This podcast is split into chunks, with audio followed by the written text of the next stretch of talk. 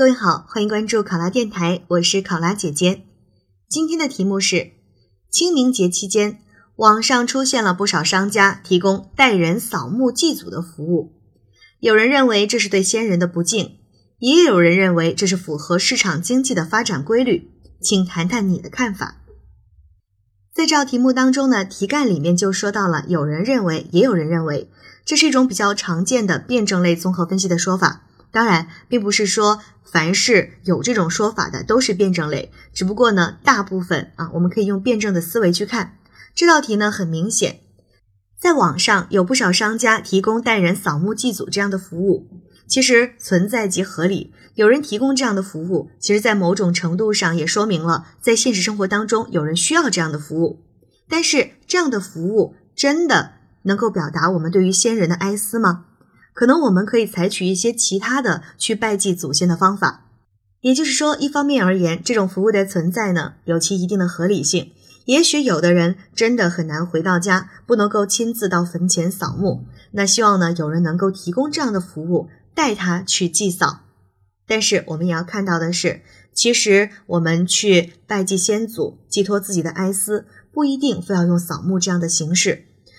这件事情其实是其内涵大于形式的。我们可以用一些其他的方法，用更多元的方式去缅怀逝者，比这种雇人代劳的方式可能会更显得真诚一些。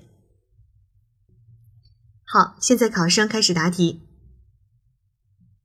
当前在网络上出现了不少商家提供代人扫墓祭祖这样的服务，我认为从一方面来讲，它是一种创新祭祖的方式。满足了当前有一部分人常年在外，因为客观条件无法拜祭祖先的民众的需求，这是无可厚非的。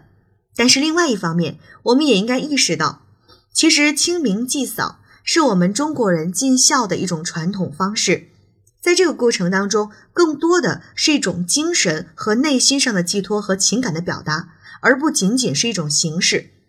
花钱购买代人扫墓服务，会使得祭祖这个传统多了一些商业味儿，少了一些人情味儿。我们在创新的同时，真的要注意，不要让传统变味儿。首先，祭祀先人是我们中华孝文化的一种延伸，是中国人维系家庭观念和代系稳定的一种方式。随着社会分工的细化，其实原来在不少公墓服务中心也推出过。类似于包括清扫墓地、敬香烛在内的这种程序性的服务，这是满足人们多元需求的一种方式。因为有一些上班族或者是远在异国他乡，无法在清明节回乡祭扫的人群，他们可能需要找人代替，来作为自自己表达哀思的一种方式。因此呢，对于清明节找人代理祭扫墓地的方法，我们不能够进行全盘的否定。因为它其实本质上还是这些不能够亲自扫墓祭祖的人，他们内心的一种寄托和情感的表达。其次，我们需要注意的是，扫墓这件事情我们可以请人代劳，但是对于逝者的缅怀呢，却无法替代。我们不能够因为市场的发展，就把情感和金钱做等值的交换。